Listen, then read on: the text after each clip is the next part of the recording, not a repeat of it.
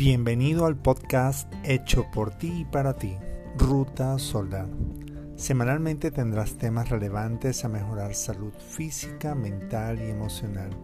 También meditación, prácticas gnósticas, despertar de la conciencia, medicina alternativa mientras recibes claves para recuperar el sentido de tu vida y conocer a tu mejor amigo, tu ser. Gracias por seguir acompañándonos en este viaje en las reflexiones de vida y que marcarán un cambio importante en ti. Este es un viaje a través de la sabiduría de todos los tiempos, de vuelta a casa en la ruta Sonland. El objetivo de este podcast es encender la chispa de vida que hay en ti y a medida que avances en las prácticas y comprensión de los mensajes, irás despertando conciencia y la vida empezará a cambiar con un matiz basado en el verdadero amor. Te recordamos que en la descripción del podcast también encontrarás un vínculo a la guía PDF que acompaña este tema. Damos la bienvenida a este espacio de podcast Ruta Solar al ingeniero Luis Enrique Rodríguez y a Elizabeth Baptista, que nos presentan este tema, la ley del péndulo y la personalidad. Este tema lleva como objetivo comprender la influencia de la ley de las antítesis en el comportamiento humano y la forma de trascenderlo. Nos indican sobre la formación de la personalidad y la importancia en cada etapa de nuestra vida, y porque nuestra vida es como una montaña rusa, tiene subidas y bajadas pero continúa con nosotros en esta ruta solar y aprenderás a cómo trascender y liberarte de la ley del péndulo. Ahora, te damos un espacio de deleite de música para sintonizarnos con la armonía interna. Y seguidamente damos paso a la presentación en voz de Elizabeth Bautista. Gracias a todos y un abrazo fraternal. Adelante.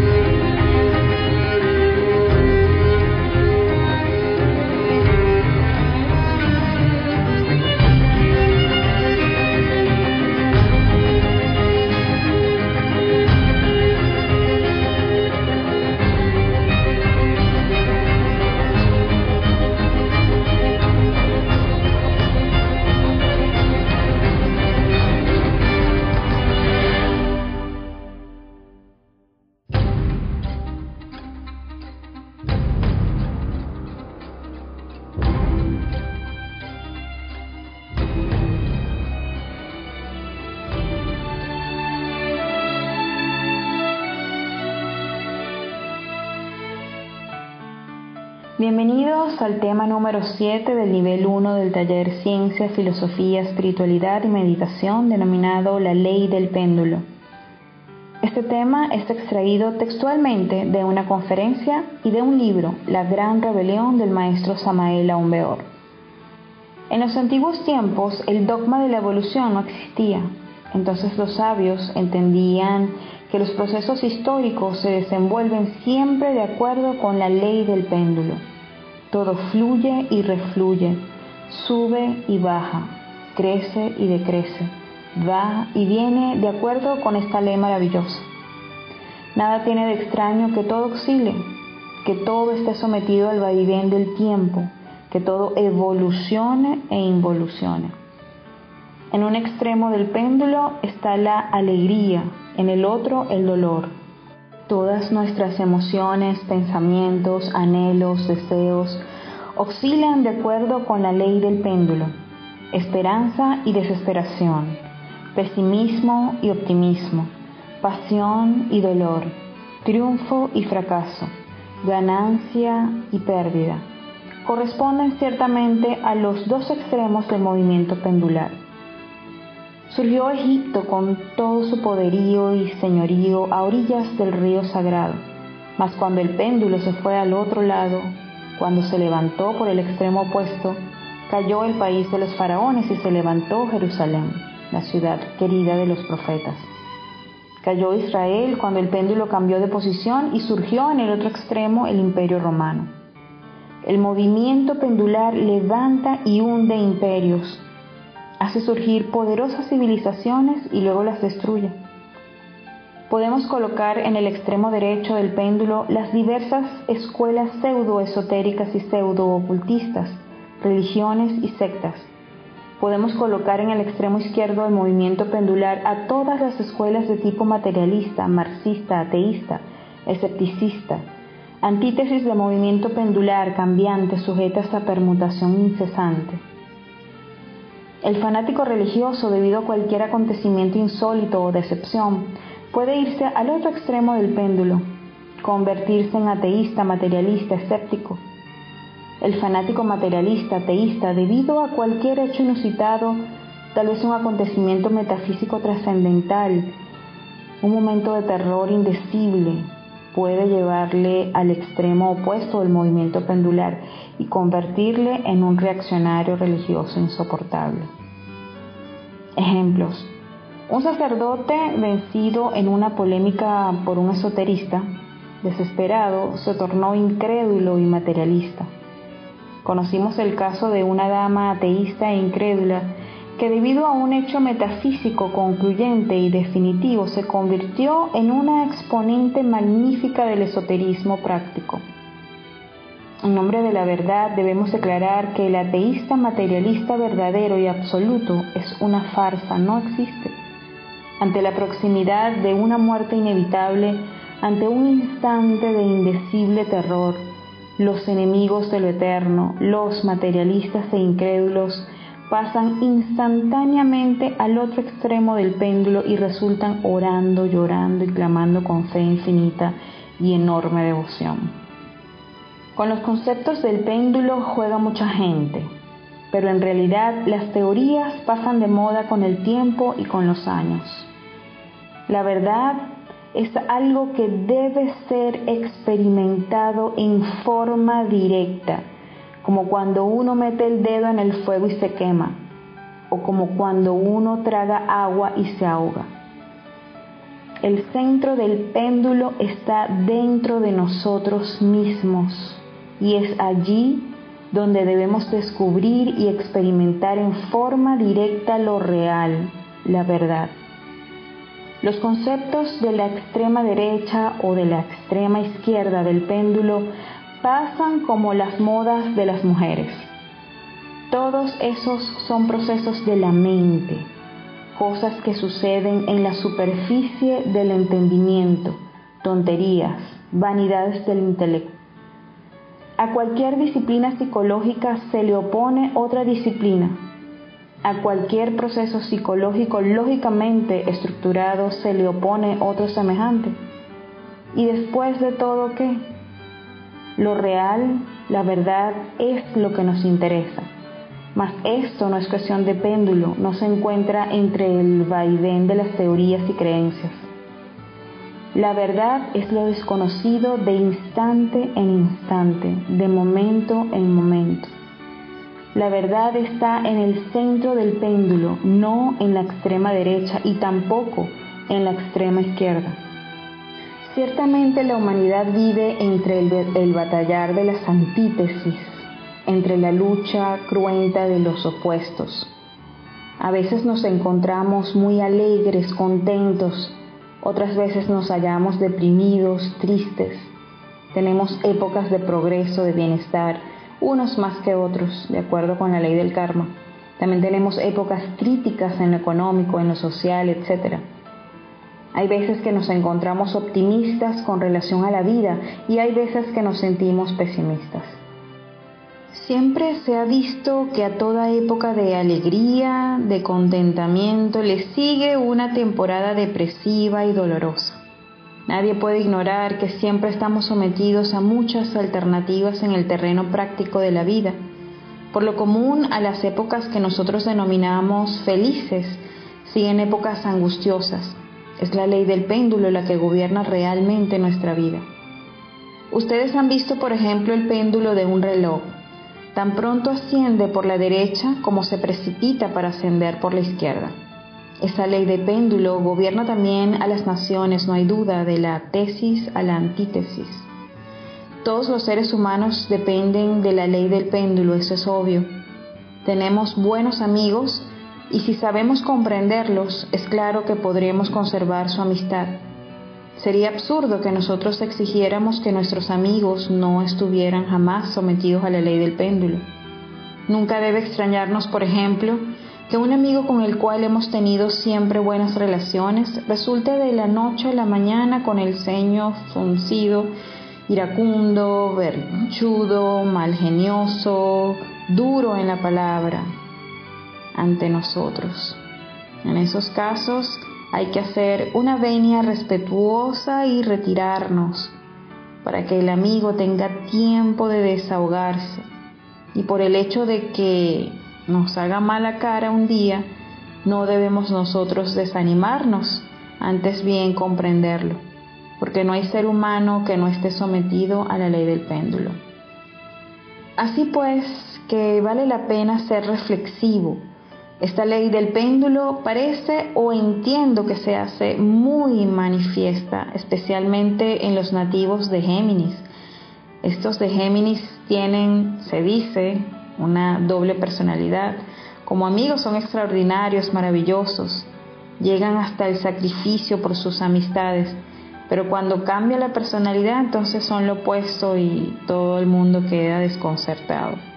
Bueno, este es precisamente un ejemplo de lo que es la ley del péndulo. No quiere decir que ellos sean únicamente los exclusivos en esta cuestión de la ley del péndulo, no, hasta allá no llegamos, pero sí por lo menos la especifican, la ponen de relieve, sirven como de patrón, de medida, nos indican lo que en realidad de verdad es esta ley. Quienes conocemos a los nativos de Géminis sabemos manejarlos, cuando viene su personalidad fatal o negativa a la manifestación, nosotros no ponemos ninguna resistencia y pacíficamente aguardamos que vuelva la personalidad simpática a la actividad. Resulta interesante todo esto, pero es que la ley del péndulo no solamente está demostrada por los nativos de Géminis, también la podemos evidenciar en nuestro organismo. Existe un diástole y un sístole en el corazón. Es decir, la ley del péndulo diástole deviene de cierta palabra griega que significa reorganizar, prepararse, acumular. Sístole significa contracción, impulso, dirección, de acuerdo con ciertas palabras griegas. Durante el diástole el corazón se abre para recibir la sangre, mas también organiza y prepara hasta que toma una nueva iniciativa, se contrae y lanza pues la sangre a todo el organismo. Este lanzamiento es importante, por él se existe. Lo que sí me doy cuenta cabal es que la gente comprende que hay un diástole y un sístole, pero no entienden que entre el diástole y el sístole existe una tercera posición la de preparación, ordenamiento, acumulación de potencias vitales. Se nos dirá que es muy breve, pues el intermedio entre el diástole y el sístole se trata de milésimas de segundo. Para nosotros resulta demasiado fugaz, pero para ese mundo maravilloso de lo infinitamente pequeño para ese mundo extraordinario de microcosmos, pues es lo suficiente como para realizarse prodigios.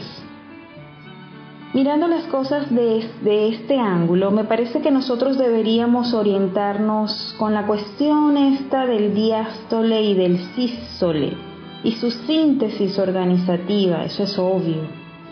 La gente toda en sus relaciones o en interrelaciones vive completamente esclavizadas por la ley del péndulo. Tan pronto sube con la alegría desbordante cantando victoria como se van al otro lado deprimidos, pesimistas, angustiados y desesperados. hasta parece complicarse toda de acuerdo con la ley del péndulo. Las altas y bajas de la moneda, subidas y bajadas de las finanzas, las épocas de maravillosa armonía entre familiares, los tiempos de conflictos y problemas se suceden todos inevitablemente de acuerdo con esa ley del péndulo. Para nuestro modo de ver las cosas podemos asegurar en forma enfática que la ley del péndulo es mecanicista en un ciento por ciento. Esa ley del péndulo la tenemos en nuestra mente, en nuestro corazón y también en el centro motor instintivo sexual. Es obvio que en cada centro existe la ley del péndulo en la mente está perfectamente definida con el batallar de las antítesis, en las opiniones encontradas, en el corazón con las emociones antíteticas, con los estados de angustia y de felicidad, de optimismo y depresión. En el centro motor instintivo sexual se manifiesta en los hábitos, las costumbres, los movimientos, fruncimos el ceño, estamos adustos cuando nos hallamos deprimidos o sonreímos alegres bajo el impulso del centro motor. Cuando nos hallamos muy contentos, saltamos, brincamos llenos de energía, de alegría por una buena noticia o nos tiemblan las pantorrillas ante un peligro inminente. Tesis y antítesis del centro motor la ley del péndulo en el centro motor. Somos esclavos de una mecánica. Si alguien nos da palmaditas en el hombro, sonreímos tranquilos. Si alguien nos da una bofetada, contestamos con otra. Si alguien nos dice una palabra de alabanza, felices nos sentimos. Pero si alguien nos hiere con una palabra agresiva, nos sentimos terriblemente ofendidos. Total, somos maquinitas sometidas a la ley del péndulo. Cada cual puede hacer de nosotros lo que le venga en gana. ¿Quieren vernos contentos? Dennos unas cuantas palmaditas en el hombro y unas cuantas lisonjas al oído y estamos contentísimos. ¿Quieren vernos llenos de ira? Dígasenos una palabra que nos hiera el amor propio dígasenos cualquier palabra dura y nos verán también ofendidos, iracundos. Así pues, la psiquis de cada uno de nosotros en realidad, de verdad, está sometida a lo que los demás quieran. No somos, eso es triste decirlo, dueños de nuestros propios procesos psicológicos. Cualquiera puede manejar nuestros procesos psicológicos, somos verdaderas marionetas que cualquiera maneja. Si yo quiero tenerlos aquí contentos a ustedes, me basta endulzarles el oído, alabarlos, los tengo felices. Si yo quiero que ustedes queden disgustados conmigo, me pongo a ofenderlos y entonces ustedes fruncen el ceño, el entrecejo, ya no me miran con ojos dulces, como en este momento me están mirando, sino en forma iracunda, con ojos de pistola. Pero si yo quiero volverlos a ver contentos, vuelvo y les digo unas palabritas dulces y vuelven a estar contentos y me vuelven a mirar dulcemente. Conclusión, se convierten para mí ustedes en un instrumento en el que puedo yo tocar melodías ya dulces, ya graves, ya agresivas, románticas, como quiera. Entonces, ¿dónde está pues la individualidad de la gente? Pues no la poseen, si no son dueños de sus propios procesos psicológicos. Cuando uno no es dueño de sus mismos procesos psicológicos, no puede decir realmente que tiene una individualidad. Salen ustedes, por ejemplo, a la calle, van muy contentos mientras no haya que les disguste Tal vez vayan manejando su carrito y por ahí viene un loco de esos que andan por la ciudad y los rebasa por la derecha y se les atraviesa. Esto les ofende terriblemente. Si ustedes no protestan en ese momento con la palabra, por lo menos protestan con la corneta, pero sin protestar no, se quedan.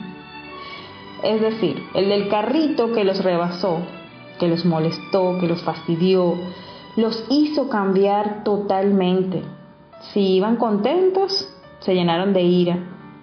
Entonces el del carrito pudo más sobre ustedes, pudo manejar sus psiquis y ustedes no pudieron. ¿Van viendo? Pues la ley del péndulo, bueno, ¿habría alguna forma de escaparse uno de esta terrible ley mecánica del péndulo? ¿Creen ustedes que hay alguna manera de escapar? Si no lo hubiera, estaríamos condenados a vivir una vida mecánica, per seculum seculorum. Obviamente que tiene que haber algún sistema que nos permita evadir esa ley o manejarla.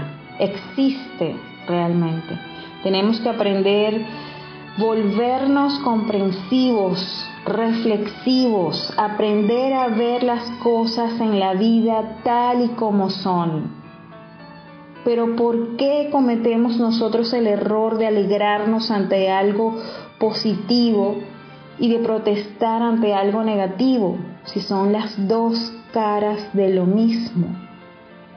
Pienso que el error más grave de nosotros consiste precisamente en no saber mirar las dos caras de cualquier cosa o de cualquier circunstancia.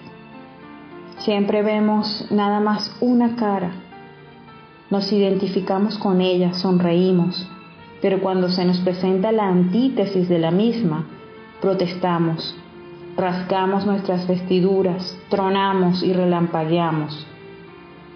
No queremos nosotros en verdad cooperar con lo inevitable y ese es nuestro error precisamente. Hay veces que nos apasionamos por un platillo de la balanza y otras veces por el otro platillo. Hay veces que nos vamos a un extremo del péndulo y hay veces que nos vamos al otro. Y por este motivo no hay paz entre nosotros. Nuestras relaciones son pésimas, conflictivas. A toda época de paz le sucede una época de guerra y a toda época de guerra le sucede una de paz. Somos víctimas de la ley del péndulo y eso es doloroso. A eso se debe precisamente la tempestad de todos los exclusivismos, la lucha de clases, los conflictos entre capital y los trabajadores, etc. Si nosotros pudiéramos ver las dos caras de toda cuestión, realmente todo sería diferente, mas desgraciadamente nos falta comprensión. Si queremos ver las dos caras de cada cuestión, se hace necesario, a mi modo de entender las cosas, vivir no dentro de la ley del péndulo, sino dentro de un círculo cerrado, un círculo mágico. Imaginemos nosotros un círculo alrededor de nosotros, un círculo mágico.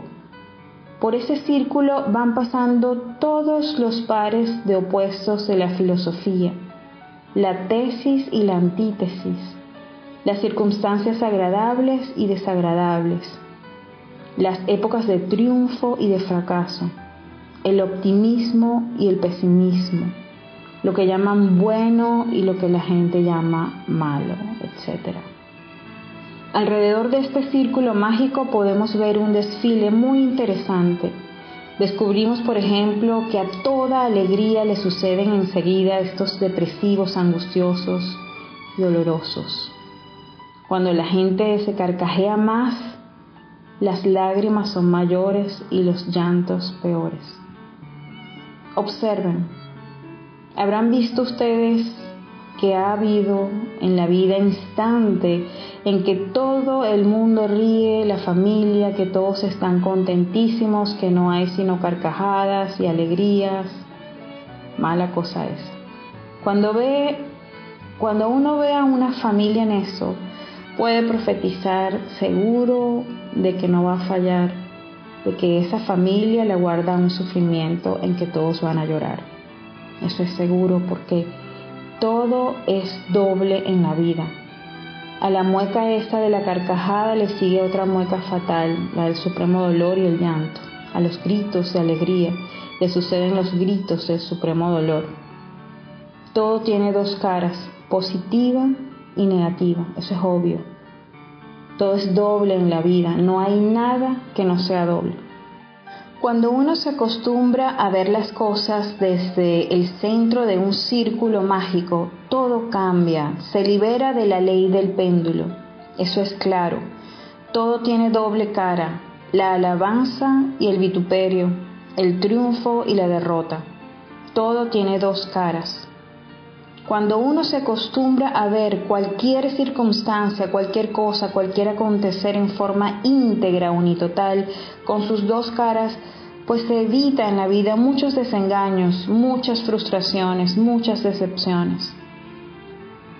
Si uno trata a una amistad, a un amigo, debe comprender que ese amigo no es perfecto que tiene sus agregados psíquicos, que en cualquier momento podría pasar de amigo a enemigo, lo que es normal además.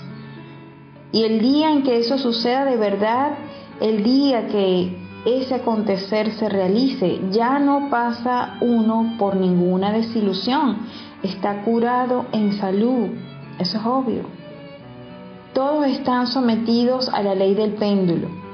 Los que hoy se entusiasman por lo espiritual, mañana se desilusionan. Eso es normal. Todos viven dentro de esa mecánica.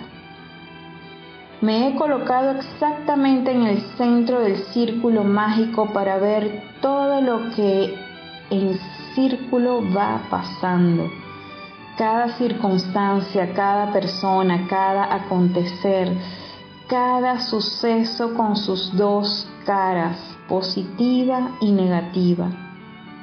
Si uno se sitúa en el centro y ve pasar todo a su alrededor sin tomar partido por la parte positiva o por la parte negativa de cada cosa, pues evita muchos desengaños, muchos sufrimientos. El error más grave en la vida es querer ver nada más que una cara de cualquier cuestión una cara de una amistad, una cara de una circunstancia, una cara de un objeto cualquiera, una cara de un acontecer. Eso es grave porque todo es doble. Cuando viene la parte negativa, entonces siente uno que le clavan siete puñaladas en el corazón. Hay que aprender a vivir, mis amigos, hay que saber vivir. Si ustedes quieren llegar lejos, porque si ustedes únicamente ven una cara nada más, no ven la antítesis, la otra cara, la fatal, tienen que pasar por muchos desengaños, por muchos desencantos, por muchos sufrimientos, terminan enfermos y al fin mueren. Yo veo en cada hermanito dos caras. Un hermano que hoy está con nosotros, que estudia nuestra doctrina, lo aprecio, lo amo, pero el día que se retira, para mí es normal que se retire, más bien me extraño cuando alguien dura demasiado. Pero para aprender esta horrible lección tuve que sufrir fuertemente. Los primeros sí, fue como si me clavaran un puñal en el corazón, ya después me volví como mejor. Parece que me salió un callo en el corazón. Estoy sí en una tercera posición, en la posición en que está el corazón cuando se está preparado para su sístole. Él está en estado de alerta, absorbiendo en sus profundidades, preparando, organizando para luego recogerse, comprimirse y lanzar la sangre en todo el organismo. Ese tercer aspecto es muy útil Mejor dicho, considero que mejor es vivir uno en el centro de un círculo mágico que en los extremos del péndulo. Ese centro en el oriente, en la China, corresponde o es llamado como el Tao. Tao es el camino secreto. Tao es el ser. Cuando uno vive en el centro del círculo, pues no está metido dentro de ese jueguito mecánico de la ley del péndulo, no está sometido a las alternativas esas de angustia y de alegría, de triunfo y de fracaso, de alegría y de dolor, de optimismo y pesimismo, etc. No, se ha liberado de la ley del péndulo, eso es obvio. Pero repito, hay que aprender a ver cada cosa en sus dos caras, positiva y negativa, y no identificarse ni con la una ni con la otra, porque ambas son pasajeras, todo pasa en la vida, todo pasa. Dentro del mundo este que podríamos llamar intelectual, siempre sentí como una cierta aversión a las opiniones porque tengo entendido que una opinión emitida no es más que la exteriorización intelectiva de un concepto, con el temor de que sea otro el verdadero. Esto naturalmente acusa supina ignorancia, esto es grave. Allí están las antítesis. La personalidad es múltiple, como les decía en cierta ocasión.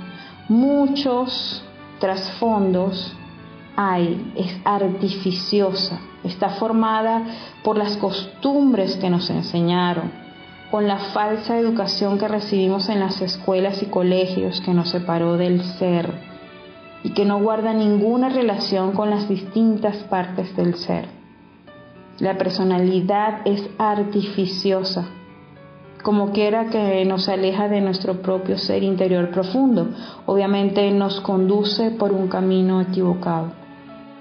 De manera que pienso, estoy pensando aquí en voz alta, que cuando uno no sabe algo es preferible callarse antes que opinar, porque la opinión es el producto de la ignorancia. Uno opina porque ignora, si no, no opinaría. Uno emite un concepto con el temor de que otro sea el verdadero. Vean ustedes ese dualismo de la mente, esa la ley terrible del péndulo a una opinión se le contrapone otra. De manera que la personalidad se mueve dentro de la ley del péndulo, vive en el mundo de las opiniones contrapuestas, de los conceptos antitéticos, del batallar de las antítesis. Entonces, no sabe nada la personalidad y la opinión es producto de la ignorancia. Si analizamos lo que es la personalidad que es la que origina la opinión, llegamos a la conclusión de que la opinión es el resultado de la ignorancia. De manera que el amor en sí mismo está más allá de los conceptos que se tienen sobre la fealdad y sobre la belleza. No se puede definir porque si se define se desfigura. Está más allá de los conceptos de fealdad y de la belleza aunque el amor devenga de belleza, resulta la belleza. Donde existe el verdadero amor, existe la belleza interior, eso es obvio. Así que hermanos, entre la tesis y la antítesis siempre hay una síntesis que coordina y reconcilia los opuestos. Veamos esto. Sabemos que existe la gran batalla entre los poderes de la luz y los poderes de las tinieblas. En todo lo creado existe una gran lucha. Las columnas de ángeles y de demonios se combaten mutuamente en todos los rincones del universo. Solo mediante una tercera posición, es decir, solo mediante el Tao, en el centro del círculo mágico, solo mediante la síntesis podemos reconciliar los opuestos dentro de nosotros mismos, eso es obvio. Así que se hace necesario que aprendamos a reconciliar los opuestos. Se hace necesario que nos libertemos nosotros de la ley del péndulo y que vivamos mejor dentro de la ley del círculo. Uno se liberta de la ley del péndulo cuando se coloca en la ley del círculo, cuando se coloca el Tao que está en el centro del círculo mágico, porque entonces a su alrededor de uno todo pasa, por todo el alrededor de la conciencia de uno en círculo, por la conciencia redonda de uno. Ve cómo pasan los distintos aconteceres con sus dos caras, con sus cosas, con sus dos posiciones, las circunstancias, etc.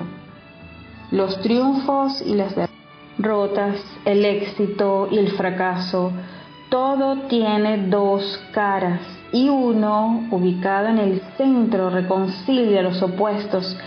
Ya no teme a un fracaso económico, ya no sería capaz de volarse la tapa de los sesos porque perdió su fortuna de la noche a la mañana, como han hecho muchos jugadores del casino de Monte Carlo. Pierden su fortuna y se suicidan, ya no van a sufrir por las traiciones de sus amigos, se hacen invulnerables al placer y al dolor. Vean ustedes lo extraordinario, lo maravilloso, pero si nosotros no aprendemos a vivir dentro del círculo, si no nos ubicamos exactamente en el Tao, punto central del círculo mágico, continuaremos como estamos, expuestos a la ley trágica y cambiante del péndulo, que es completamente mecanicista en un ciento por ciento dolorosa. Así, mis queridos amigos, debemos aprender a vivir inteligentemente, conscientemente, eso es obvio. Desgraciadamente toda la humanidad está sometida a la ley del péndulo. Miramos cómo la mente pasa de un lado a otro, eso es fatal. Yo he visto pues que no hay nadie en realidad de verdad que no esté sometido a la cuestión esa de las objeciones. Llegará alguno y nos dice una cosa, alguna frase. ¿Qué es lo primero que se nos ocurre? Objetar, poner tal o cual objeción. Es la ley del péndulo. Dime que yo te diré. Me derribas y yo te derribo después. Conclusión, dolor. Vale más que no, eso es terrible. ¿Por qué tenemos que estar poniendo objeciones, hermanos? Sí es indubitable que las objeciones pertenecen a la ley del péndulo Mientras uno esté objetando, está sometido a la ley del péndulo. Todo el mundo tiene derecho a emitir sus opiniones, cada cual es libre de decir lo que quiera. Nosotros debemos sencillamente escuchar al que está hablando con respeto. Terminó de hablar, nos retiramos. Claro, algunos no proceden así o no procederán en esa forma. Por orgullo dirán, yo no me retiro, yo tengo que darle en la torre. He ahí el orgullo supino, intelectualoide. Si nosotros no eliminamos de sí mismo el yo del orgullo, es obvio que tampoco lograremos jamás la liberación final. Lo mejor es que cada cual diga lo que tiene que decir y no le pongamos objeciones, porque cada cual es libre de decir lo que quiera, sencillamente pero uno siempre vive poniendo objeciones. Se las pone al interlocutor y se las pone a sí mismo también. Claro, esto no significa que no exista el agrado o el desagrado, es obvio que existe. Supongamos que a cualquiera de nosotros se nos pone a limpiar una posilga donde viven los cerdos. Creo que este no sería precisamente un trabajo muy agradable. Tendríamos derecho a que no nos pareciera agradable pero una cosa es que no nos parezca agradable tal trabajo y otra muy diferente es que nosotros pongamos objeciones, que empecemos a protestar, qué porquería esta, Dios mío, nunca creí que yo fuera a caer tan bajo, ay de mí, desgraciado de mí, etcétera, etcétera, limpiando una posilga de cerdos, en lo que vine a parar, bueno, con eso lo único que uno consigue es fortificar completamente, pues los yoes de la ira, el amor propio, del orgullo, etc. También está el caso de una persona que en principio nos desagrada. Es que me cae tan gorda esta persona. Pero una cosa es que nos desagrade en principio y otra cosa es que nosotros estemos poniendo objeciones que estemos protestando contra esa persona. Pero es que tal persona me cae mal, esta persona es un problema y que estemos buscando subterfugios para apuñalarla, para eliminarla. Con las objeciones, lo único que conseguimos es multiplicar la antipatía en nosotros, robustecer el yo del odio, robustecer el yo del egoísmo, el yo de la violencia, del orgullo, etcétera. ¿Cómo hacer en este caso en que una persona no nos es grata? es que todos nos debemos de conocer a sí mismos para ver por qué no nos es grata esa persona.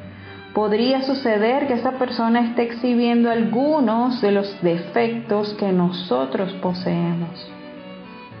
Uno tiene el yo del amor propio adentro y si alguien exhibe alguno de esos defectos interiores, pues obviamente ese alguien nos cae mal. De manera que en vez de nosotros estar poniendo objeciones sobre esa persona, protestando, riñendo, más bien debemos autoexplorarnos para conocer cuál es el elemento psíquico que cargamos interiormente y que origina esa antipatía.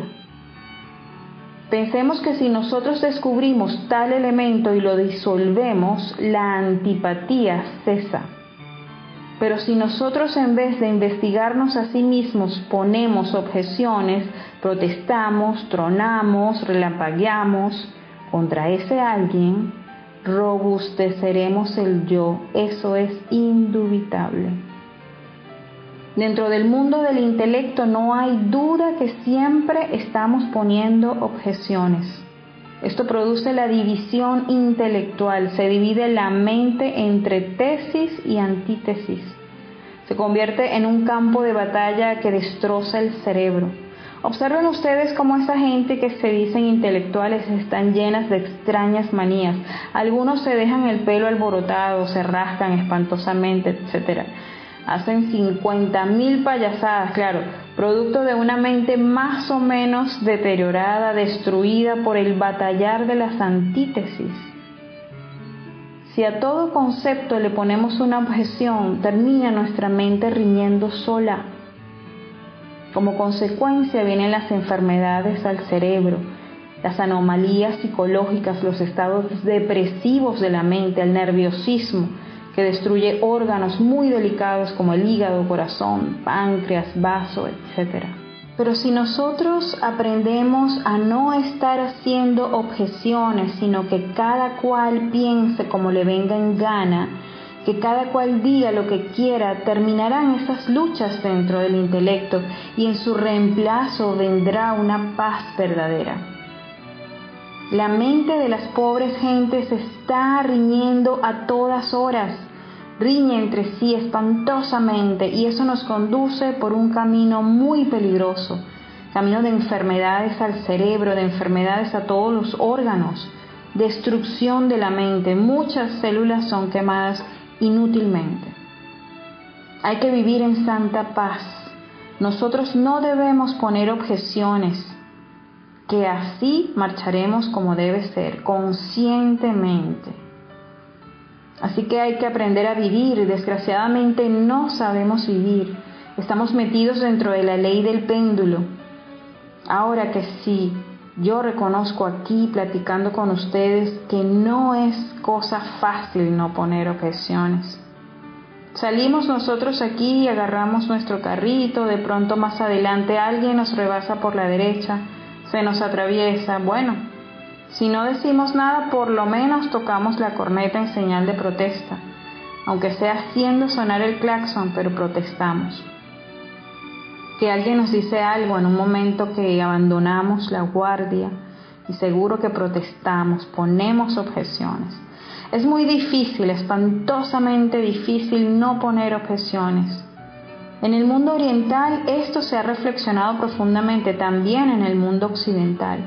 Yo creo que hay veces en que hay necesidad de apelar a un poder que sea superior al de nosotros, si es que queremos libertarnos de esa cuestión de las objeciones. En cierta ocasión en que iba un monje budista caminando por allá, por las tierras estas del mundo oriental, en un invierno espantoso, lleno de hielo y de nieve y de bestias salvajes. Claro, eso le proporcionaba sufrimientos al pobre monje. Naturalmente protestaba, ponía sus objeciones. Pero tuvo suerte el pobre cuando estuvo desmayándose en meditación, se le aparece Amitabha. En realidad, de verdad, es el Dios interno de Gautama, el Buda Sakyamuni y le entregó un mantra. para que pudiera pues sostenerse fuerte y sin hacer objeciones, algo que le ayudase para no estar protestando a cada rato contra sí mismo, contra la nieve, contra el hielo, contra el mundo. El mantra es utilísimo, se los voy a vocalizar para que los graben en su memoria y para que quede grabado también. Gate. Gate. Gate. Mejor es que se los deletree. G de grande, A de amor, T de ternura, E de esperanza. Gate. Este mantra tengo entendido que le permitió a aquel monje budista abrir el ojo de Dhamma. Y eso es interesante, se relaciona con la iluminación interior profunda y con el vacío iluminador. Hubo necesidad de esa ayuda, pues porque no es tan fácil dejar de poner objeciones un momento que descuide uno la guardia y está poniéndole objeciones a todo, a la vida, al dinero, a la inflación, al frío, al calor.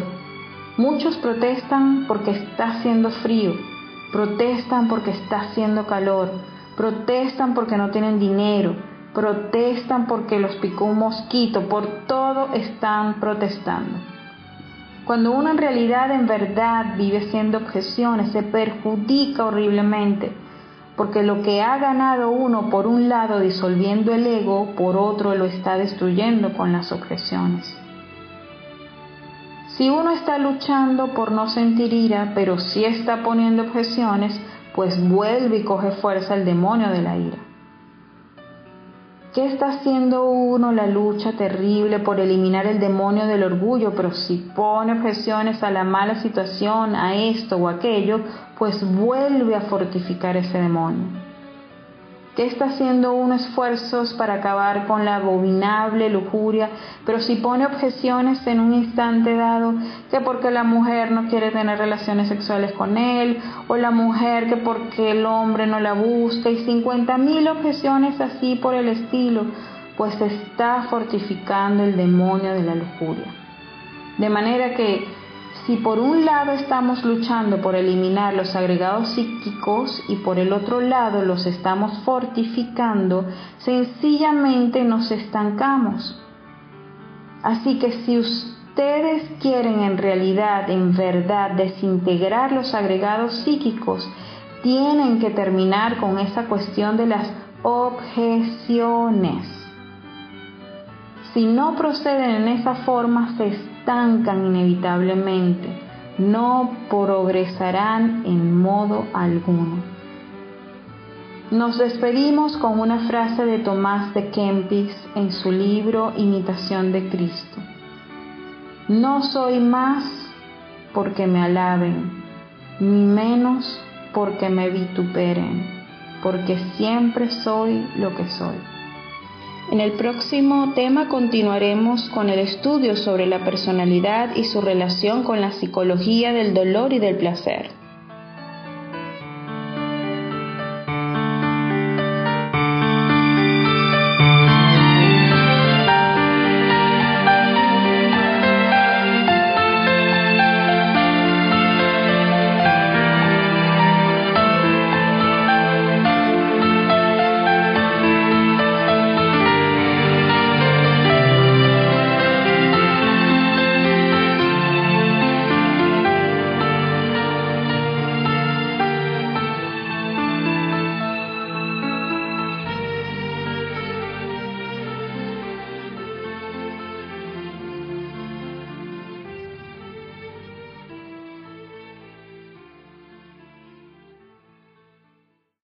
Práctica de la retrospección. A través de la autoobservación y la práctica de la clave sol nos vamos dando cuenta de todo lo que hacemos en nuestra vida diaria, pero sabemos que la persona promedio no alcanza a ser consciente del significado de los eventos que le ocurren. Algunas de las más valiosas lecciones le pasan desapercibidas. Por tal razón, para comprender más a fondo cada uno de estos eventos y estados interiores que se manifiestan a través de pensamientos, emociones y acciones, los maestros recomiendan a través de la meditación realizar un ejercicio denominado la retrospección para descubrir y conocer mejor el ego. Ya se sabe que todo lo que vivimos y percibimos a través de los cinco sentidos quedan registrados en el subconsciente, cualquier mínimo detalle por insignificante que sea, de los cuales no nos acordamos por el adormecimiento en el que vivimos. Esta práctica precisamente tiene el propósito de concientizarnos de todo lo que hicimos inconscientemente y verlos desde un nivel superior, sin identificarnos, sin involucramiento personal con lo que va a observar. El alma en estado de meditación, más allá de la mente, ve todo lo que sucedió durante el día y cómo lo vivió, cómo actuó, cómo se comportó y trató a los demás. Además de servirnos como una terapia extraordinaria de psicoanálisis íntimo, vaciamos toda esa información negativa que se va acumulando en la mente y que no nos permite tener un sueño reparador y tranquilo. Es como cuando en el computador enviamos archivos o documentos a la papelera de reciclaje, todo aquello que no nos sirve. Otro de los beneficios ya conocidos es que mejora la memoria y activa y despierta distintas áreas del cerebro que casi nunca las usamos. Además, los sueños que vamos a tener son más lúcidos. Otro dato importante es que al día siguiente las cosas y las personas las vamos a ver y a tratar de una manera distinta, diferente, y todo empieza a cambiar y a mejorar gradualmente al aplicar esta filosofía de vida como un arte de saber vivir. El maestro Samael nos dice, Nuestros discípulos deben practicar antes de dormirse un ejercicio retrospectivo sobre su propia vida, como quien está viendo una película desde el final hasta el principio, o como quien lee un libro desde el fin hasta el principio, desde la última página hasta la primera. El objeto de este ejercicio retrospectivo sobre nuestra propia vida es autoconocernos, autodescubrirnos reconocer nuestras buenas y malas acciones, estudiar nuestro propio ego lunar, hacer consciente el subconsciente. El ejercicio retrospectivo nos permite hacernos conscientes de nuestro propio ego lunar, de nuestros propios errores. Así como el médico cirujano necesita estudiar un tumor canceroso antes de extirparlo, así necesita estudiar su propio ego antes de extirparlo. En las escuelas pitagóricas de la antigua Grecia, este ejercicio era fundamental y enseñaban que la retrospección o recapitulación de los hechos y actitudes del día constituye una de las piedras angulares para construir los elementos finos de la percepción y el trabajo espiritual. Es un ejercicio que nos ayuda a aumentar la percepción espiritual y es tomado de los grandes maestros espirituales de todas las eras como ejemplar nutrimiento para nuestra práctica diaria, moviéndonos del yo creo al yo sé, no por pedantería intelectual, sino por certidumbre interna de la experiencia.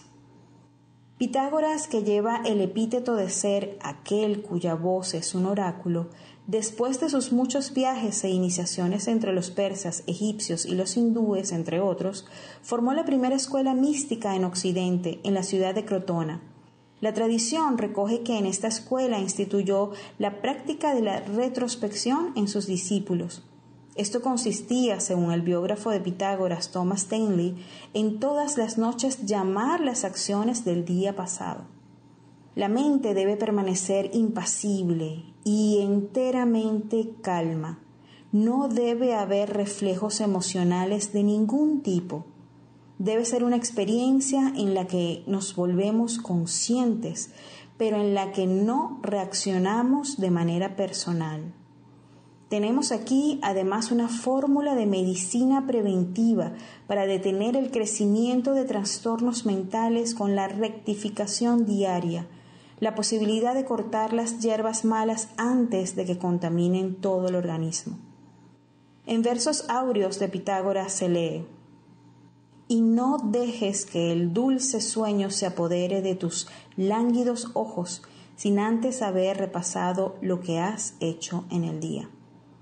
Como un juez imparcial, analízalos preguntándote en qué he fallado, qué he hecho, qué de bueno he hecho, qué no he cumplido de lo que debería haber cumplido. Así revisa uno por uno todos los actos que has realizado en el transcurso del día Practica concienzudamente estas cosas, medita en ellas, debes amarlas con entereza. Son ellas las que te colocarán en la senda de la virtud divina. La retrospección, como su nombre lo indica, es ir hacia atrás, en reversa. Luego que estemos relajados física y mentalmente con las prácticas ya conocidas de relajación y meditación, empezamos a visualizar de lo último que ocurrió desde el momento en que iniciamos esta práctica de retrospección, nos vamos yendo hacia atrás, hacia atrás, paso a paso, como quien retrocede una película, hacia lo primero que sucedió desde que nos levantamos sin prisa, recordando, observar cada acción, cada lugar, con quien estábamos, cómo nos encontrábamos mental y emocionalmente, de qué forma nos desenvolvimos en ese momento. Se trata de permitir que los incidentes del día fluyan a través de ti como una serie de cuadros. Cuando no nos acordemos de lo que hicimos en algún momento, sigamos sin devolvernos, aunque más adelante la mente nos traiga el recuerdo de esos momentos en que no nos acordábamos, son partes en que andábamos más inconscientes, más dormidos. Una vez terminamos de repasar todo lo vivido durante el día, escogemos uno o dos eventos o situaciones que consideramos fueron las más fuertes, donde nos identificamos cayendo en el sueño de la conciencia y el ego o egos nos dominaron.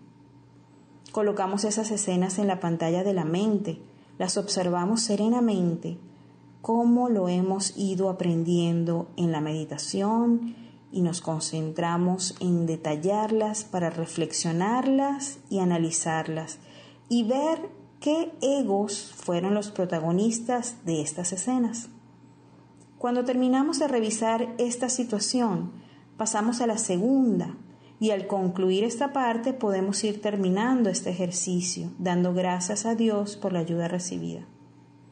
Cuando la mente no interviene, recordemos que la esencia, la conciencia, tiene toda la capacidad y el conocimiento para darse cuenta y comprender. Ella es el mejor psicoanalista que Dios nos ha dado. Solo concéntrese en aquello que va a analizar, no le ponga mente. Así, poco a poco vamos entrenando y familiarizando con este tipo de terapias y cada día las vamos a realizar mejor, este examen de conciencia. Es una rendición de cuentas del pasado donde nos podemos ver en cuerpo y alma frente a un espejo y frente a Dios dentro de nosotros mismos con el firme propósito de producir verdaderas transformaciones en nuestra manera de vivir.